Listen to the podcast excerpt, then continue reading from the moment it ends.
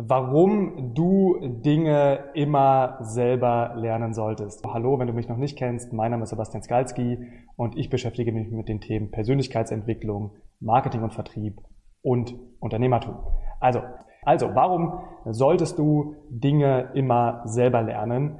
Geht sehr, sehr schnell dieses Video, ist wahrscheinlich kein Inhalt, bei dem du sagst, Sebastian, das habe ich noch nie gehört, aber du weißt vielleicht, wenn du anderen Videos von mir folgst, ich mache gerne Reminder, denn nur weil wir eigentlich Dinge wissen, heißt das nicht, dass wir diese Dinge sozusagen auch anwenden. Also, ähm, worum geht's? Dinge selber lernen. Ich habe die Frage gestellt bekommen von einem unserer Teilnehmer, Sebastian, ähm, ich habe jetzt die Möglichkeit, mein Team auszubilden und ich habe die Möglichkeit, das Ganze selber zu lernen. Was würdest du empfehlen? Und grundsätzlich, bevor ich dir eine Antwort auf die Frage gebe, musst du das Ganze natürlich immer für dich selber beantworten. Das hängt natürlich von der Größe deines Unternehmens ab. Das bedeutet also, ab einem gewissen Zeitpunkt wirst du natürlich nicht mehr in der Lage dazu sein, alles zu lernen und solltest du auch nicht alles lernen. Grundsätzlich aber ist es so, dieser Titel ist ja, warum du Dinge selber lernen solltest, dass du schon bei den Schlüsselqualifikationen, bei den Schlüsselthemen Dinge selber zumindest verstehen solltest. Und warum ist das Ganze so? Das Ganze ist deswegen so, weil du, wenn du beispielsweise selber nicht verstehst, wie dein Akquiseprozess, sei es Facebook-Werbung, sei es YouTube-Werbung und so weiter funktioniert, du niemals überprüfen kannst, wie gut die Ergebnisse wirklich sind und deswegen sozusagen auch nie die richtigen Entscheidungen treffen kannst und am Ende sind es die richtigen Entscheidungen, die dein Unternehmen sozusagen profitabler machen.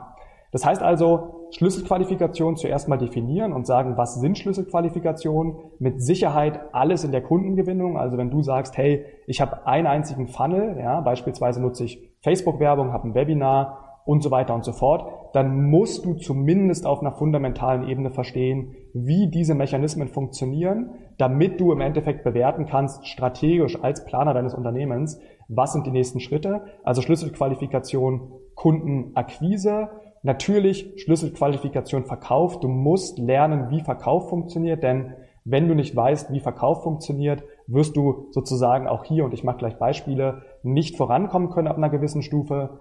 Und das dritte ist natürlich sozusagen Produkt-Delivery. Also wie erstellst du ein Produkt, das wirklich funktioniert? Für den Fall, dass du Leute in deinem Unternehmen hast und du gar nicht selber aktiv deine Produkte gestaltest.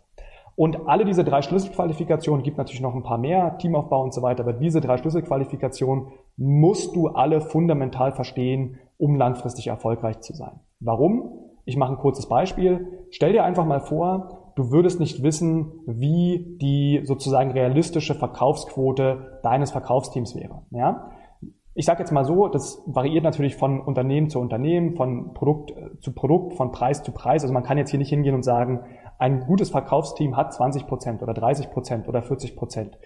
Aber die Quoten in der Regel, ja, ich sage jetzt mal im High-Ticket-Bereich, äh, belaufen sich sicherlich, wir sind beispielsweise höher, dann kenne ich Leute, die sind geringer, es gibt auch Leute, die sind noch höher als wir, also bei um die 25 Prozent. Und stell dir einfach mal vor, 25 Prozent wäre der Wert, bei dem du sagst, ähm, ein Verkaufsteam sollte im Durchschnitt in der Lage dazu sein, an 25 Prozent der Menschen, mit denen sie im Endeffekt sprechen, zu verkaufen.